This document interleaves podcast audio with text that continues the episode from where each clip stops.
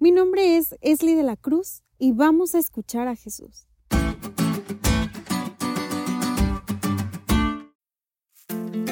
Muy feliz sábado. Es una bendición poder estar este día agradeciendo a Dios por tantas bondades que hemos recibido de Él. De igual forma deseo que estés pasando una hermosa Navidad y que hayas recordado el verdadero propósito de la celebración de este día. Sin duda, hoy estamos de fiesta. También incluimos a nuestra lista de eventos a celebrar que comenzamos con un nuevo trimestre y eso significa que comenzamos una nueva lección.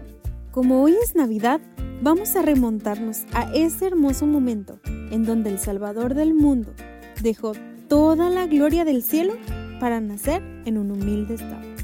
Imagina que estás en esa noche oscura y tal vez fría.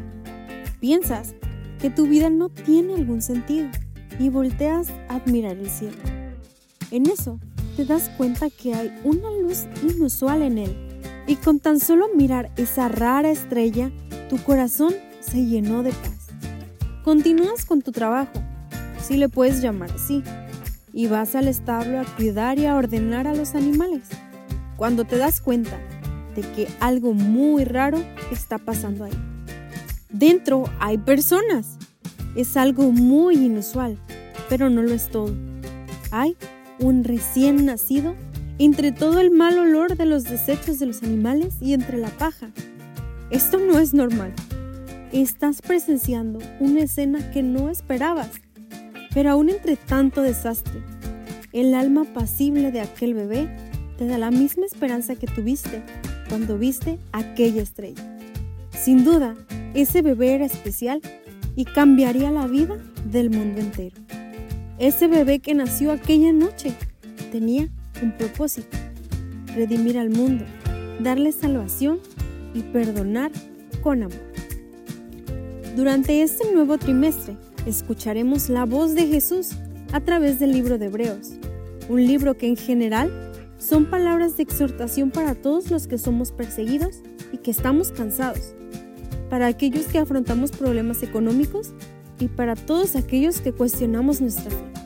Sin duda Hebreos nos hablará de las promesas que se deben cumplir y de las que Dios ha cumplido ya, como la de mandar a su único hijo a salvar y rescatar al mundo que estaba perdido, o sea, nuestro mundo. Y hablando de promesas, te invito a que juntos repitamos Hebreos 10:36, que es nuestro versículo para memorizar, que dice así, porque os es necesaria la paciencia para que habiendo hecho la voluntad de Dios, obtengáis la promesa. Seamos pacientes. La promesa se cumplió hace muchos años cuando nació el pequeño niño Jesús. Y la promesa se volverá a cumplir cuando Jesús regrese por ti y por mí en las nubes de los cielos.